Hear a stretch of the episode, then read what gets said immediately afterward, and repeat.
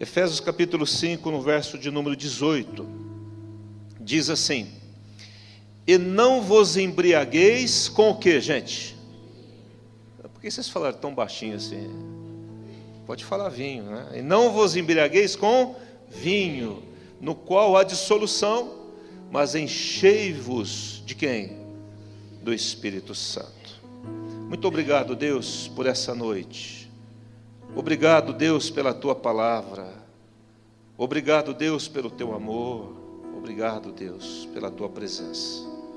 Igreja, diga comigo assim: Espírito Santo, fala ao meu coração, toca na minha vida, em nome de Jesus.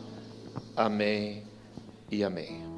Queridos, a palavra de Deus está dizendo para que, ao invés de você se embriagar com vinho, se encher de vinho, ele fala assim: se enche do Espírito Santo. Amém? Não. E é, ele está dizendo assim: não sejam vencidos ou dominados pelas coisas do mundo. Porque o vinho ele está aqui representando, o vinho tem vários significados na Bíblia, bons inclusive, mas aqui a conotação dele é muito negativa, porque está implícito no texto do, é, da embriaguez, do excesso, e o vinho aqui está representando o mundo.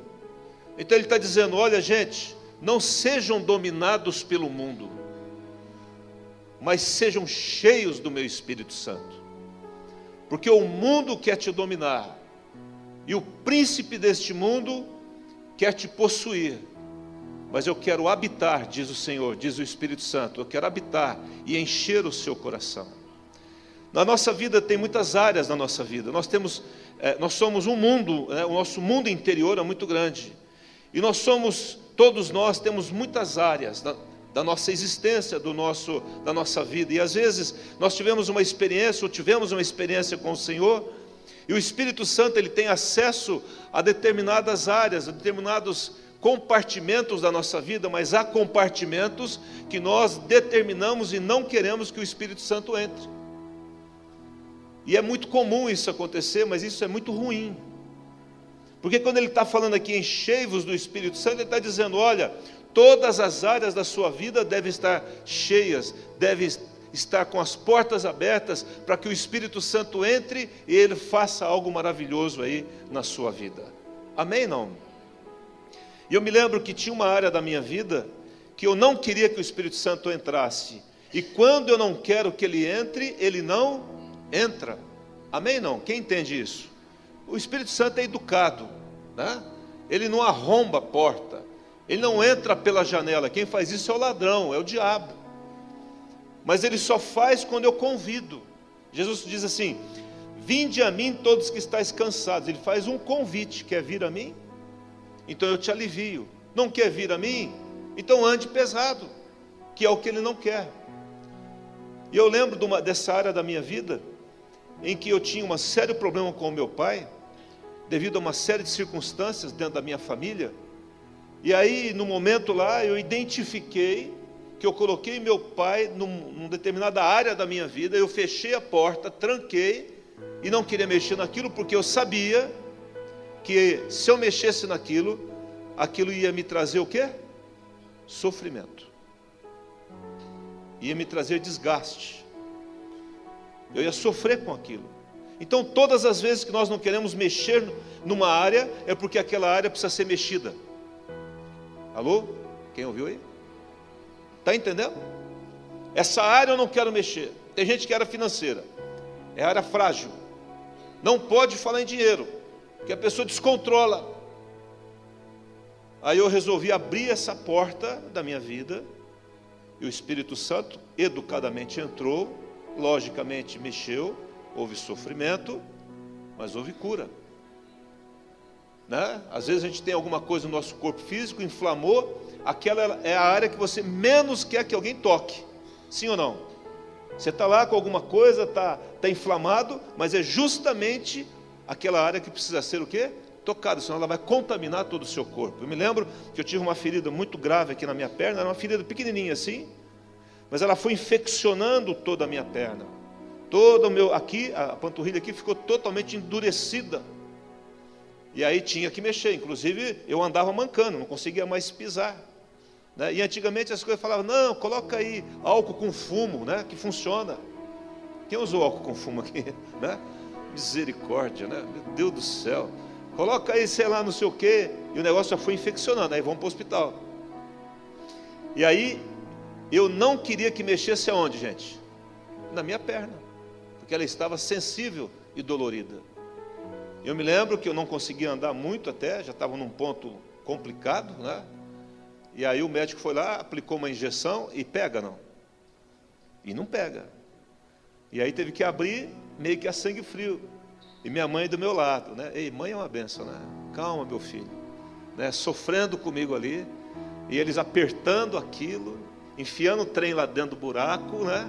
E apertando, e aquilo foi saindo. Não deu ali uma semana, já estava bom. Doeu, mas foi curado. Diga para o teu irmão assim: abre as recâmaras da sua vida nessa noite. Oh, estou falando bonito, hein? Hein, Pianovski? Eruditamente Abre, abre os, os lugares que você não quer. Deixa o Espírito Santo entrar aí nessa noite. Deixa ele te encher. Amém, queridos? Embriagar fala de você embebedar, de você ser tomado pelo álcool. Fala de perda de lucidez. Quando ele fala não vos embriagueis com o vinho no qual há dissolução, a palavra dissolução é libertinagem ou a liberdade sem bom senso. Eu uso a minha liberdade para me destruir, não tenho bom senso. E quando eu estou tomado com essa bebida, com esse álcool, eu falo, eu ajo de forma descontrolada. Muitas pessoas já causaram a morte de outros devido à embriaguez. Há brigas, desavenças, lares destruídos, imoralidades, e aí a dependência um vício, desse vício, aí torna-se um problema sério na sua vida e você não consegue mais viver sem aquilo. Queridos, o Espírito Santo ele veio para nos libertar de todas as coisas, de toda a dependência de coisas do mundo. O vinho fala daquilo que escraviza, o Espírito Santo fala daquilo que liberta. Amém? Não? O vinho fala daquilo que traz uma, uma falsa alegria, uma alegria passageira. O Espírito Santo, ele te dá uma alegria permanente. O vinho é aqui desse mundo, mas o Espírito Santo é do céu e te leva para a eternidade. O vinho destrói e o Espírito Santo constrói. Porque o Espírito Santo quer fazer isso. Só que nós temos que nos expor a Ele. E essa talvez é a quarta ou a quinta mensagem que eu estou pregando sobre o Espírito Santo, vou continuar falando, porque muitas vezes não temos muita dificuldade de entender Jesus. Jesus, aquele que veio, morreu, como falamos hoje, ressuscitou o terceiro dia, ele nos liga ao Pai, amém? Não? Ele é o nosso mediador, sem ele nós não vamos ao Pai, é o nosso amigo. Entender quem é o Pai a, a outra pessoa da Trindade, ou a expressão dessa, desse Deus maravilhoso, que se expressa de três formas. Você também não tem dificuldade, às vezes tem alguma dificuldade, porque o pai não foi muito bom, então se relacionar com Deus Pai, aquela dificuldade. Mas quando falamos do Espírito Santo, há uma certa dificuldade, porque é Ele que está aqui, amém? Não? Deus está aqui através do Espírito Santo, amém? Não? Deus habita em você porque o Espírito Santo, um dia você convidou o Espírito Santo para entrar no seu coração, amém? Então Deus está aí. Mas nós temos que entender a expressão desse Deus, que é expressa pelo Espírito Santo que está conosco aqui, nessa noite, que vive conosco, que é o nosso amigo que está ao nosso lado a todo instante. E Ele quer dizer assim: Eu quero te encher da minha presença. Não ande com áreas da sua vida ou parcialmente. Se vala de mim, porque eu estou aí. Amém? Não. Enchei-vos do Espírito Santo. Interessante. Você não precisa abrir. Se quiser anotar, em Provérbios capítulo 23, no 29, escuta só. Olha aqui. Preste atenção. Ele fala assim: Para quem são os ais? Para quem os pesares? Para quem as rixas, as brigas? Para quem as queixas? Para quem as feridas sem causa? Para quem os olhos vermelhos? Para os que se demoram em beber vinho? Irmãos, não está errado a questão do vinho, desde que seja de uma forma muito moderada, e eu recomendo que você tome muito cuidado, mas aqueles que se demoram, aqueles que se assentam no bar e se demoram diante de uma garrafa de bebida alcoólica, que se demoram a beber vinho, para os que andam buscando bebida misturada, está aqui Provérbios capítulo 23, verso 31 agora, não olhes para o vinho quando se mostra vermelho, quando resplandece no copo e se escoa suavemente. Os teus olhos verão coisas esquisitas e o teu coração falará perversidades. O álcool, o excesso de álcool tem sido o elemento destruidor de muitas vidas. Sexta-feira parou um homem aqui à frente. Ele deitou ali, uma coberta. A hora que eu entrei, ele acordou, falou alguma coisa estranha, percebi que ele estava alcoolizado. E ele diz assim: Se eu preciso de ajuda, se você precisa de ajuda, eu quero te ajudar. Aí eu liguei para o Adalberto. O Adalberto falou: não estou podendo agora, vou ligar para o meu filho, ele vai passar aí e vamos ver o que nós vamos fazer com esse homem. Eu perguntei para ele: Você está com fome? Ele falou: Estou com fome. Vem aqui, preparamos um pão, café, demos para ele, e aí ele começou a falar coisas esquisitas, dizendo coisas que não tinha nada a ver, ficando bravo comigo estava ajudando ele, mas porque ele estava debaixo de uma ação maligna e do poder do álcool. E ele fala: Eu sou da rua e fico na rua, sou trecheiro e fico no trecho. Existe um espírito que está por trás disso. Mas ele diz: Enchei-vos do Espírito Santo, para que você não possa ser cheio de alguma coisa que vá te destruir. Presta atenção, irmãos, no que o Espírito Santo está falando quando nós não somos cheios do Espírito Santo, nós vamos ficar cheios de uma outra coisa.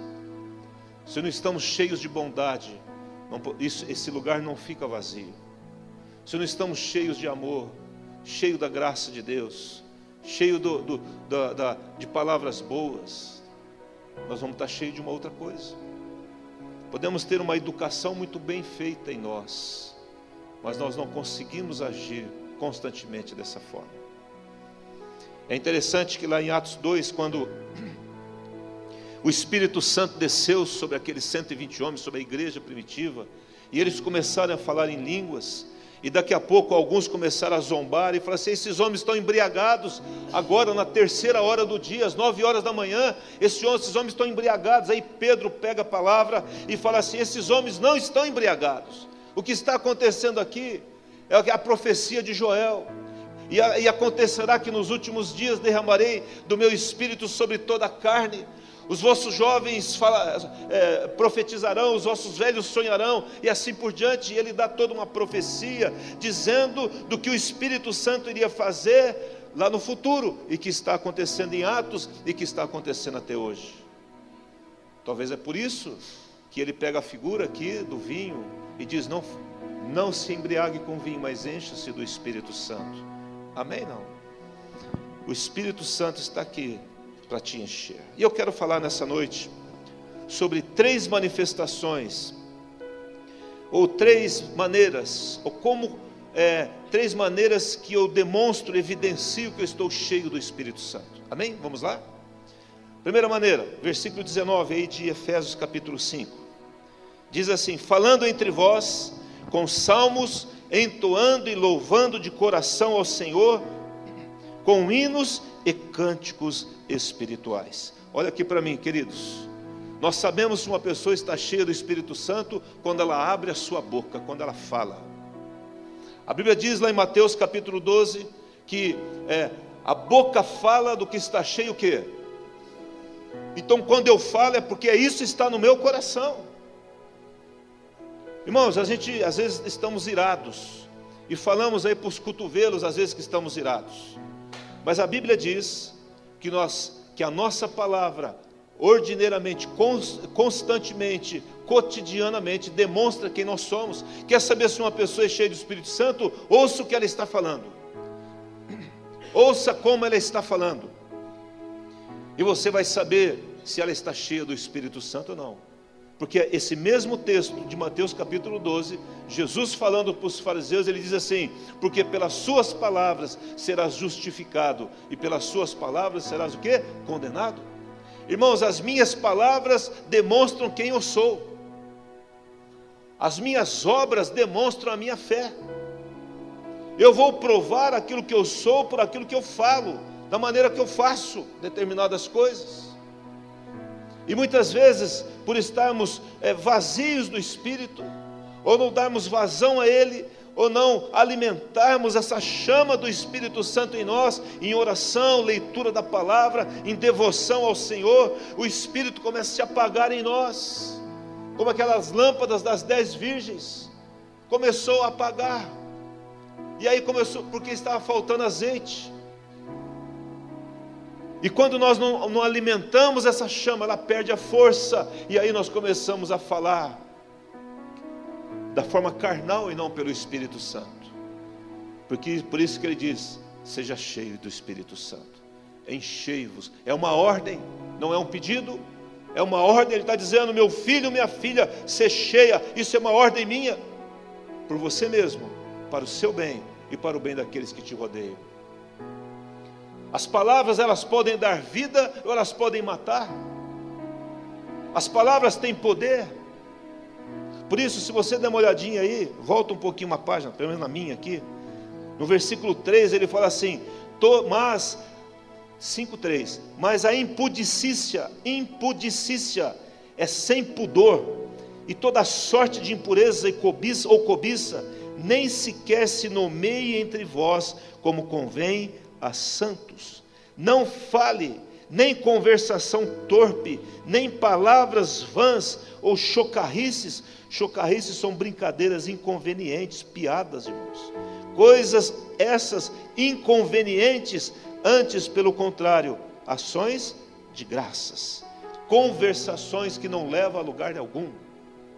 Tem pessoas que quando você se aproxima dela, ela te anima, ela te fortalece. Amém? Não? Você sente isso? Algumas pessoas falam assim: essa pessoa tem uma boa energia. Não, irmão, não é energia, é o Espírito Santo. Amém. E você fala, você sai animado. Porque as palavras, boas palavras, curam, diz lá em Provérbios. Palavras de bênção, palavras de elogio, curam as palavras. E ele diz assim, aí no capítulo 5, ele fala assim: olha, as palavras da sua boca, você devem ser você deve falar com salmos, entoando e louvando de coração ao Senhor, com hinos e cânticos espirituais. É isso que o Paulinho, pelo Espírito Santo, estava falando. Gente, vamos cantar. Vamos cantar a nossa vida. Vamos cantar as nossas vitórias. Vamos chorar os nossos problemas. Mas vamos declarar sobre ele a vitória do Senhor. Todos os salmos, irmãos, todos os salmos. Às vezes ele começa numa lamúria, numa uma dificuldade, um salmo depressivo, mas lá no final ele fala: Mas eu sei que o meu Senhor vive, Ele é vitorioso, e eu sei que Ele pode todas as coisas. Ele fala da alma ferida, ele fala dos inimigos que estão vindo contra ele, aquele que comia do meu prato, é, do mesmo prato, se virou contra mim, fazendo alusão ao próprio Cristo profeticamente falando, mas ele termina: Mas eu sei quem é o meu Deus, Ele é a minha rocha, Ele é a minha fortaleza. Irmãos, isso é um cântico. Ele fala assim: muda a sua, a sua retórica, muda a sua maneira de falar, muda, chega de reclamações, chega de murmuração, porque o tempo de cantar chegou. Amém? Não? Salmos é isso. Todos os salmos é isso. Ele está cantando ao Senhor. Cante ao Senhor. Sabe, irmãos, Deus não está preocupado com a sua afinação. Deus está preocupado com o nosso coração. Amém? Não? Pastor, quando eu canto no chuveiro, nem o sabonete aguenta, mas Deus quer ver o teu coração. Cante ao Senhor Em nome de Jesus, abra sua boca, coloca louvores na sua casa, glorifique a Ele em nome de Jesus. Amém? Não? E ele fala assim: de que eu enxergo através do meu coração. Amém? Não? Se o meu coração está doente, a minha maneira de ver está doente também. É a pessoa que enxerga tudo negativo. Hoje de manhã estava um belíssimo sol aqui fora. Eu falei, tem gente que acorda fala, Deus, muito obrigado por esse sol, que maravilha. Daqui a pouco começa a chover fala, Deus, obrigado pela chuva. Aí começa a ventar, fala, Deus, obrigado pelo vento, obrigado pela noite. Mas tem gente que olha e fala assim, mas que sol, hein? Aí ele olha para a chuva e fala assim, mas chover bem agora. Aí começa a ventar, fala, está tá despenteando meu cabelo. Nunca nada está bom, a esposa não está boa. Talvez a esposa não sabe qual foi o último dia que o marido falou assim: Você está uma beleza, minha filha. Você é uma benção. Fala. Já deu uma piscada ali para a parte que. Piscada 46, né? É 46? Irmãos, qual foi a última vez que nós elogiamos alguém? Porque a gente só fica vendo as nossas mazelas. E não olha o outro e fala, cara, você é uma benção. Você é uma benção. Mas só enxergamos o negativo na vida do outro. Só o negativo. Sabe, irmãos? Eu olho essa, essa, essa roda aqui, tem mais vidro do que o apoio. O apoio é desse tamanho assim. Ó. Tem gente que esquece todo isso aqui e só fica olhando e centrado no negativo. E aí o casal vem, se assenta aqui, e ela fala assim, pastor, não aguento mais. Ela só vai falar o quê? Só negativo. Eu falei, mas não tem nada de bom? É, pastor, tem, mas. Mas. Mas por que você casou então com ele ou com ela? Não, é porque naquele tempo. Aquele tempo? Que tempo que é esse? Queridos, tem coisas boas para ser elogiadas. Amém? Não? O nosso país é uma benção em nome de Jesus. O teu vizinho que anda com salto alto lá no teu apartamento é uma benção. Eu tenho uma lá, é uma benção. Ela me trata. É uma benção. Trata a minha tolerância, o meu amor, meu carinho por ela. Amém? Não? O sujeito que fala mal de você e quer puxar o teu tapete, Deus quer usar, irmãos, às vezes, Deus permite que algo negativo aconteça para você chegar às pessoas. Estava falando hoje de manhã. Um dia, alguém foi internado e, e, ele precisava receber uma palavra. E eu dei o exemplo aqui. Aí nasceu uma erisipela na perna do pastor Marcos. E ele foi cair justamente onde? No quarto do homem. O que, que ele fez? Falou do amor de Deus. O cara se converteu, curou, foi embora para casa. Só foi para ir lá salvar a pessoa. Às vezes nós ficamos é, é, é, murmurando tanto que nós não entendemos o que Deus quer por trás de todas as coisas. O que Deus tem por trás disso? Já perguntou? Não. Então é hora de elogiar, é hora de abençoar, é hora de, é, de não agredir, de fortalecer as pessoas, de dar uma palavra de alegria.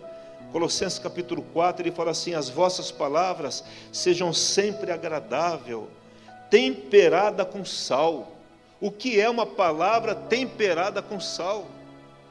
Não é você concordar com o erro do outro, não é você dizer, né, você está certo, tal, né? Estou fumando maconha, ah, você é agradável, tá, é legal, cara, fuma mesmo, tal. Que é isso? isso? É você ser agradável e trazer uma palavra de paz para a pessoa, de vitória, cara, você vai, você vai vencer isso. Isso é uma dependência. Existe um buraco dentro de você que está sendo preenchido por isso. Por isso que ele fala: não se embriague com, com o vinho, porque quando eu me embriago com o vinho é porque está faltando alguma coisa em mim, alguma estrutura interior que, que só o Espírito Santo pode suprir. E quando eu estou cheio do Espírito Santo, eu não preciso de outras coisas. Amém? Não? Deus quer usar você, as suas palavras, elogie, abençoe em nome de Jesus. Deus quer te usar temperada com sal, fala daquilo que influencia, que muda o sabor. Você entra numa rodinha, está todo mundo malhando alguma coisa e falando mal, e você entra com uma palavra temperada com sal. E você vai trazer uma coisa boa naquele lugar. Jesus ele entrou em muitos lugares, mas onde ele entrava, as palavras de Jesus mudavam o ambiente, porque era temperada com sal. Amém? A segunda coisa que ele fala aqui, a segunda evidência de você e eu estarmos cheios do Espírito Santo, está aqui no versículo 25, capítulo 5, 20 de Efésios, dando sempre o que, igreja? Ah, não ouvi. Dando sempre o que? Graças por algumas coisas. Diga assim comigo, é por tudo. A nosso Deus e Pai, em nome do nosso Senhor Jesus. Amém? Não? Como é que eu posso dar graças por tudo quando eu estou cheio do Espírito Santo? Porque quando eu estou cheio do Espírito Santo, eu tenho convicção de que Deus está no controle de todas as coisas. Porque Romanos capítulo 8, 28, ele diz assim: Sabemos que todas as coisas cooperam para o bem daqueles que amam a Deus. Por isso que ele fala: dê graças por tudo. Ora, ele diz: todas as coisas cooperam para o bem daqueles que o que, gente? E depois, segundo lugar, chamados ou estão dentro do seu propósito. Eu estou dentro do propósito de Deus, eu estou no lugar que Deus quer que eu esteja, eu estou no tempo de Deus, fazendo aquilo que Deus quer, então eu estou dentro do propósito de Deus, e eu amo a Deus. Quem ama a Deus, diga amém. Eu amo a Deus. Então, meu Deus, isso que está acontecendo vai ser bênção para a minha vida. Ela coopera para o meu bem. Deixa eu te perguntar aqui, seja sincero as maiores lições que você teve na vida foi quando tudo deu certo ou quando as coisas começaram a dar errado? Porque quando dá tudo certo você não aprende. Mas quando as coisas não estão bem, você começa a buscar Deus. E aí você aprende lições preciosíssimas. Então, quando vem um problema, você agradeça a Deus. Fala, Deus, não pelo problema em si, mas porque através daquele problema você vai crescer e vai alcançar um nível maior diante de Deus. Lá em Atos capítulo 16, Paulo e Silas foram presos e além de ser presos foram chicoteados, ou seja, deram varadas nele. Alguém já levou varada? Quando era moleque eu levei uma varada assim que eu lembrei dela alguns dias, mas uma varada. Eles levaram várias varadas, colocaram os dois na prisão, presos com as costas ardendo, sangrando. Mas a, a, perto da meia-noite, diz a palavra, eles oravam e o que? Cantavam a Deus. Por isso que ele fala assim: olha, é, as suas palavras devem ser sempre um cântico, um hino de louvor ao Senhor. E eles louvavam o Senhor aí e chacoalhou a prisão, abriram-se as portas, e o carcereiro olhou aquilo e tirou a espada e ia se matar. Ele falou: Não faça nenhum mal para você. Queridos, é, é, é, Paulo e Silas foram presos para salvar um homem, não só um homem, mas uma família inteira. A família do carcereiro, salvar a vida daquele homem do inferno. E aí ele prega a palavra, o homem crê. Ele fala: O que eu tenho que fazer para ser salvo? Creia no Senhor Jesus e ali ele foi salvo, a sua família foi salva. Eles lá é, curaram as feridas, imagina isso. Às vezes uma machucadinha, você fala, ai meu Deus, tem que tomar banho agora, né? E sai ardendo, ali eles curaram, tomaram uma refeição juntos e aquela família foi salva. Mas pelo Espírito Santo, pelo quem? Por quem? Pelo Espírito Santo, eles cantavam e oravam ao Senhor. Em meio à crise, em meio à dificuldade os meus lábios não vão se calar, não vão se fechar. As situações circunstâncias, Satanás não vão fechar os meus lábios. Por isso, esposa, quando você entrar na sua casa, traga um ambiente de alegria, fale boas coisas. Marido, quando você entrar na sua casa, elogie a sua casa, elogie a sua esposa, os seus filhos. Esposa, elogie o seu marido faz um ambiente agradável dentro de casa. Isso não cabe ao Espírito Santo, cabe a você. Através de você ele vai agir. Amém, queridos? Seja feliz. Agradeça a Deus pelo teu marido. É, pastor, você não conhece a peça. Eu sei que eu não conheço. Jesus conhece. E eu te pergunto: Jesus ama ele? Sim ou não? Por que, que você não vai amá-lo? Quem é você para não amá-lo? Se o Santo, o Criador de todas as coisas, o ama? Amém, irmãos? Eu vi isso na minha vida, na minha família. Durante a minha vida, eu nunca vi o meu pai dar um beijo na minha mãe, um, um beijo na boca da minha mãe. Nunca vi. Mas a minha mãe insistiu em oração, ela mudava o ambiente, o clima da casa. E ela trazia um ambiente celestial para dentro de casa, que tocou tanto a vida daquele homem, que durante a velhice dele, ele falava: Bem, eu vou dormir. E dava um selinho nela e ia dormir. Nunca vi isso, irmãos. Sabe por quê? Alguém decidiu mudar o ambiente pelo Espírito Santo porque ela começou, ao invés de reclamar do marido dela, começou a agradecer a Deus por ele, porque era o pai dos meus filhos, foi a pessoa que eu escolhi para casar. Amém, irmãos? Às vezes a gente acha que o outro é encrenca e a encrenca somos nós. Que o Senhor nos ajude nessa noite. Quando você entrar no seu trabalho, você fala: Bom dia! Ao instrupista vai falar assim: Bom dia por quê? assim, por quê? Porque eu estou feliz da vida, porque Jesus comanda a minha vida, porque Ele é Deus. Aí o sujeito vai assim: esse é um bobo alegre. Eu quero ser um bobo alegre, irmãos. Não tem problema, mas eu sei quem eu sou em Cristo. Porque o Espírito de Deus, Ele está acima disso. Então, agradeça a Deus, agradeça a Deus, e você tem motivos para isso. Mesmo em meio a uma prisão, eles louvavam e eles falavam: Senhor, o Senhor tem algo para nós aqui. Em terceiro e último lugar, diz aqui no verso 21: sujeitando-vos uns aos outros no temor de Cristo. Temor é a inclusão de Deus em todas as áreas da minha vida. E Ele está dizendo: sujeitai-vos uns aos outros. Ele está dizendo: renda-se à admoestação uns dos outros obedeça voluntariamente um ao outro. Filipenses 2, 3, e 4 diz assim, falando da humildade, ele fala: considere cada um os outros superiores a si mesmo. Ele está falando lá em 1 Pedro: tratai a todos com honra. Sujeitar-se é honrar a pessoa, é saber que uma pessoa que não tem cultura nenhuma, eu considero ele superior, eu me sujeito a ele e ele se sujeita a mim. Amém? Não? Jesus, um dia caminhando com os discípulos, chegou Tiago e João, ali no pé de orelha de Jesus, um do lado do outro, falou assim: Jesus, queremos te pedir algo. Ele fala: Pois não, meus filhos, discípulos, amados, lá na tua glória, sabemos que o Senhor veio do Pai, vai voltar para o Pai, cremos nisso. Permite que eu, aqui o João fique à direita e o Tiago à esquerda.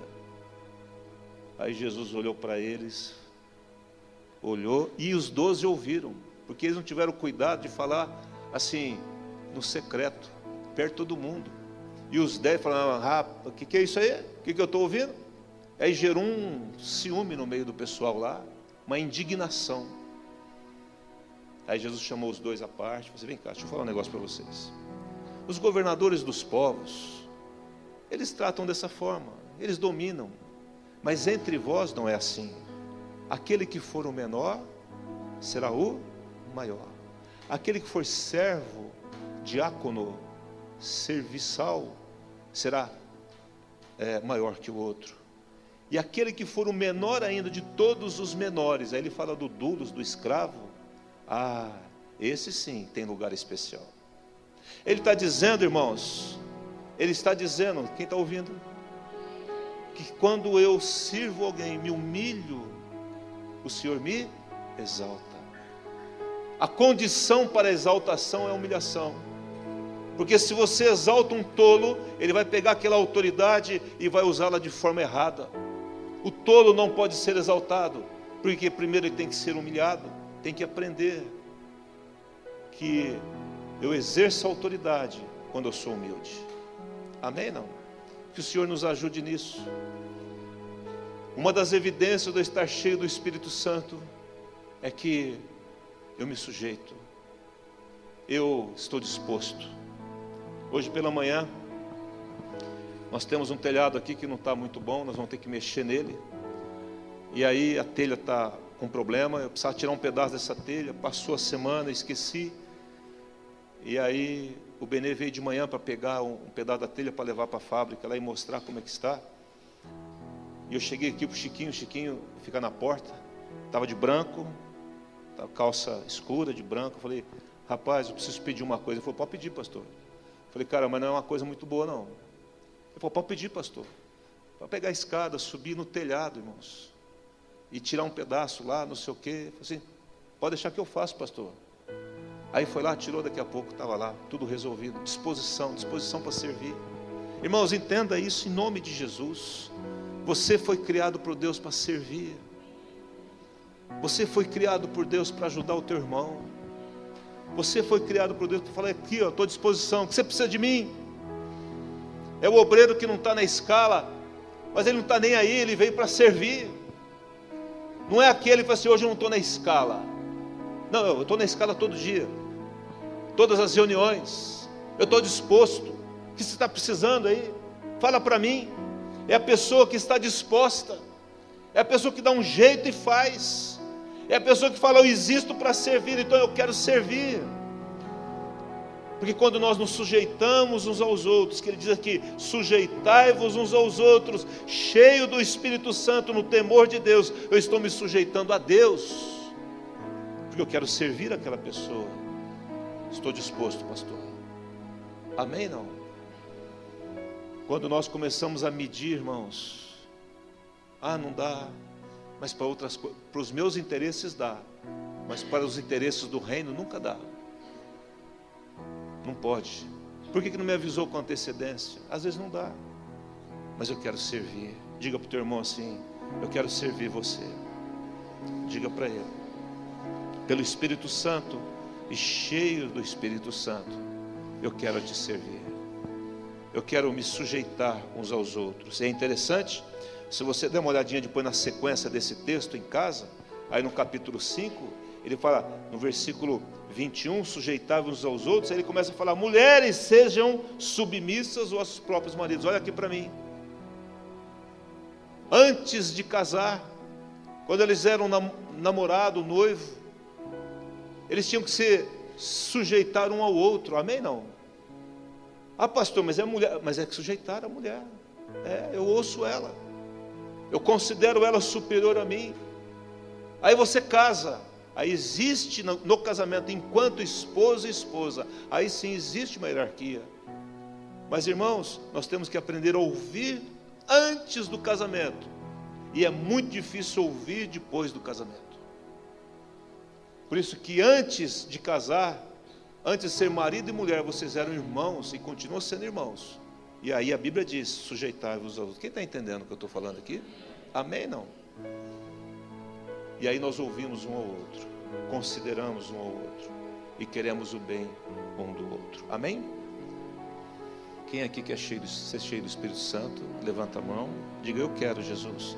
Feche seus olhos agora e fale eu quero Jesus, eu quero. Amém? Outra coisa, eu quero terminar mas antes de terminar, eu quero dar uma palavra para os pais, porque hoje é dia dos. É todo dia. E eu quero lembrar de um homem, abra sua Bíblia comigo, eu vou encerrar aqui. Mas eu quero só trazer uma mensagem rapidinha para os pais. Mateus capítulo 1 diz assim: De um homem que é falado aqui no início do Evangelho, pelo menos de dois evangelhos, e que depois não se fala mais nele, mas ele permanece na genealogia de Jesus. E diz assim aqui 1:8 de Mateus. Quem abriu, diga amém. Ora, o nascimento de Jesus Cristo foi assim: estando Maria, sua mãe, desposada com José, sem que tivesse antes coabitado, tido relações íntimas, achou-se grávida pelo Espírito Santo. Irmãos, eu quero falar um pouquinho sobre José. Porque José, na genealogia, ele era o pai de Jesus, mas na verdade ele era um padrasto. Porque só Maria era mãe, porque Jesus foi gerado pelo Espírito Santo. Amém? Não? Agora, esse homem tem um valor tremendo. Eu quero falar para os pais, para os homens, e as mulheres também aprendam com isso. Esse homem, ele, ele tem uma, uma, uma importância tremenda.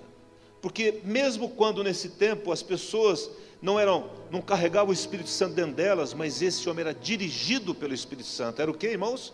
Dirigido pelo Espírito Santo. E diz aqui que daqui a pouco ele está noivando com, com Maria, né? E para a cultura judaica, o noivado gera o casamento.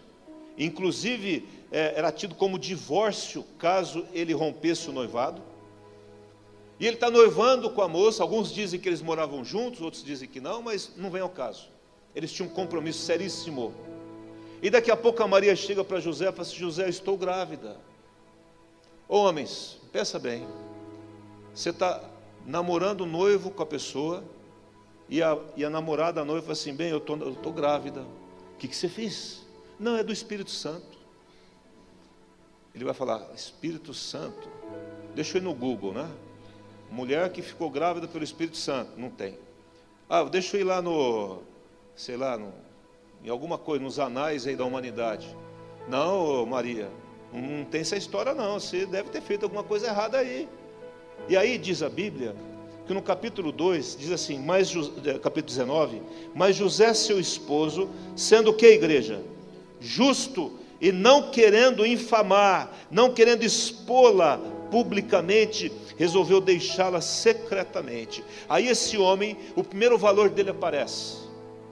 José foi um homem que ele conseguiu vencer a sua natureza é, masculina ele não deixou que isso prevalecesse, ele não deixou que o sentimento, entre aspas, né, de traição, ou qualquer outra coisa, o vencesse. Então ele pega aquela mulher e fala assim, e ela deveria ser apedrejada pela lei de Moisés, né? Ele fala assim: Eu vou deixá-la, eu não vou ficar com ela, mas também não vou fazer mal a ela. Vocês estão entendendo ou não? Se isso não é Espírito Santo, homens, tem gente que deixa por muito menos. E ele assume aquilo ali. E ele fala assim: Eu vou deixá-la. Mas aí vem uma outra coisa, uma outra, é, uma outra coisa que fala sobre ele, versículo 20: Enquanto ele ponderava, ainda não tinha feito, ainda não tinha deixado a, a Maria, enquanto ele ponderava nessas coisas, que apareceu em sonho um anjo do Senhor. Diga amém dizendo: José, filho de Davi, não temas receber Maria, tua mulher, porque o que nela foi gerado é do Espírito Santo. E diz a Bíblia, dois, dois versículos para frente, que ele obedeceu e assumiu Maria como a sua esposa e ficou como aquele que engravidou a mulher no tempo do noivado. Amém? Não? Ficou bom para ele? Não. Simplesmente ele teve, alguém olhou e ele ficou com uma imagem negativa, mas ele assume aquilo lá. Mas esse anjo do Senhor aparece para José três vezes, irmãos. Esse homem tinha uma sensibilidade ao mundo espiritual muito grande. No entanto, ele encara uma situação totalmente, ele não tinha vivido para aquilo. Ele tinha vivido para ter a sua esposa e ser dele e acabou. Mas quem vem nascendo aí? Quem é a pessoa que está no ventre da minha esposa? É do Espírito Santo, mas como que é esse negócio de Espírito Santo? Irmãos, José nos ensina a não ficar lutando com Deus, porque a mente do homem ela é muito lógica, e a mente da mulher não é lógica, mas assim, ela é diferente. Amém? Não? Certa vez o marido chegou aqui e falou assim: Pastor, Sabe o que é, pastor? Eu não consegui entender a minha esposa. Eu levantei e falei assim: estamos juntos. Eu também não entendo. Tem coisa que você não entende. Mas aí é a, é a companheira, é a minha esposa, é aquela que o Senhor me deu. E com ela eu fico, e com ela eu vou envelhecer, e nós vamos juntos. Amém? Não? Mas eu não entendo muita coisa, então, meu irmão, homem, quando você não entender nada, vai dormir, que o anjo vai aparecer para você. Amém? Não? E o anjo vai dar, vai falar. Agora você tem que obedecer. E o anjo vai falar assim: Olha, fulano, eu também não entendo muito bem elas não. Quem fez foi o pai lá, mas melhor você obedecer ao pai. Obedece que você vai bem, né? E ele ouviu o anjo e ele obedeceu. Amém, homens? Querido, se ele não tivesse dado ouvidos a primeira vez que o anjo apareceu, ele não teria tido as duas outras experiências que ele teve com o anjo. Quem pode dizer amém por isso? Amém não? Aí no versículo 24, despertado José do sono, fez como lhe ordenara. E aí, né? Aí diz aqui no versículo, é, no capítulo 2, verso 13, diz assim: Tendo eles partido, eis que apareceu o anjo do Senhor, segunda vez para José. A José em sonhos e diz: Vai embora e lá e, e foge para o Egito. Aqui que está acontecendo que Herodes estava agora perseguindo os meninos, queriam matar, queria matar alguém que estava dizendo que estava nascendo um rei. E aí o anjo vai lá para José e fala assim: José, você tem que largar tudo, largar tudo, larga a empresa, larga a, a, a marcenaria, larga a carpintaria aí, vai embora, larga todo mundo, larga parente, larga amigos, larga todo mundo e vai embora para o Egito. Ele ficou, mas eu vou, e aí o que vai acontecer? Foi embora, pegou a Maria, o menininho, e foi embora para o Egito. Aí está no Egito, se assentou no Egito, aí eu estou achando isso, né? Não, não fala a Bíblia. E aí estabeleceu lá de novo, já distribuiu os cartõezinhos, mandou mensagem pelo Face, pelo WhatsApp, pelo Instagram. É, chegou um carpinteiro na cidade, estava lá empregado, estava bom, estava ganhando dinheiro. Aí ele dorme de novo. Ele o quê? Por que será que Deus só fala com o homem quando dorme? Né? Eu não entendo muito bem essas coisas. Mas aí ele dorme de novo, o anjo aparece. Agora está na hora de você sair daqui, volta para lá. Toca José pegar Maria, pegar o menino e voltar para a casa dele. Você está entendendo a dinâmica do espírito? E quando você resolve obedecê-lo, o que acontece? Você entra na genealogia de Jesus. E sem ser pai dele. Legítimo, no sentido de ter gerado ele. Eu quero dar uma palavra para vocês, homens. Sejam sensíveis ao Espírito Santo. Sejam cheios do Espírito Santo. Seja um pai, um marido que agrada a Deus e que honre ao Senhor. Este homem protegeu a sua família, protegeu o seu filho, ele obedeceu o Senhor e ele não deixou que a sua natureza masculina vencesse a voz de Deus e não fosse para fora, porque ele poderia pegar a Maria e falar assim: está aqui, ó gente, está grávida e não fui eu. Pode mandar bala, mas não, ele protegeu, protegeu. Amém? Não faça nada enquanto você não entender. O Espírito Santo vai falar com você, mas você precisa o quê? Entrar no teu quarto, fechar a porta, pendurar o um negocinho, dobrar o seu joelho e deixar que o Espírito Santo fale com você.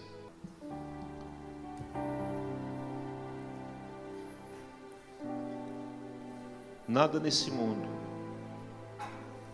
por melhor que seja, não vai conseguir suprir o lugar do Espírito Santo. Por isso ele diz: enchei-vos do Espírito Santo, enchei-vos do Espírito Santo, enchei-vos do Espírito Santo, com seus olhos fechados. Se você quer isso, fala Espírito Santo, me enche agora, me enche da tua presença. Abra as portas da sua vida e diga a Ele: pode entrar Espírito. Eu não coloco obstáculo, eu não restringo a sua ação na minha vida. Pode agir aqui na minha vida, pode me tocar, Espírito Santo. Pode, Espírito Santo, tocar na minha vida em nome de Jesus. Em nome de Jesus. Vai entrando lá no interior do coração de cada um. Oh Senhor.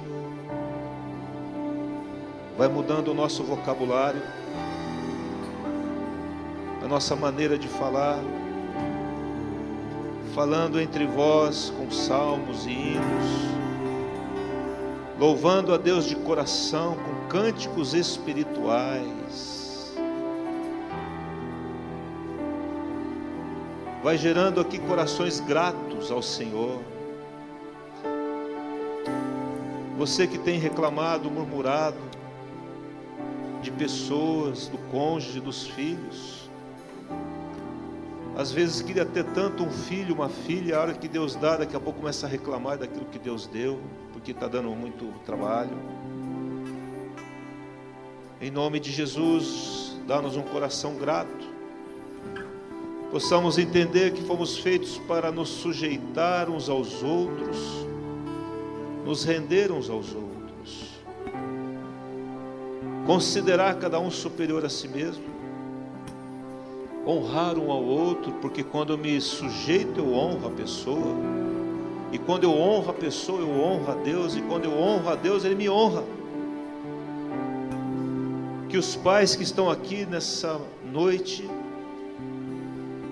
possam vencer os seus limites, ser dirigidos pelo Espírito Santo, ser sensíveis à voz do Senhor. E quando você, meu irmão, não entender as coisas, você vai aos pés do Senhor, que Ele vai falar contigo.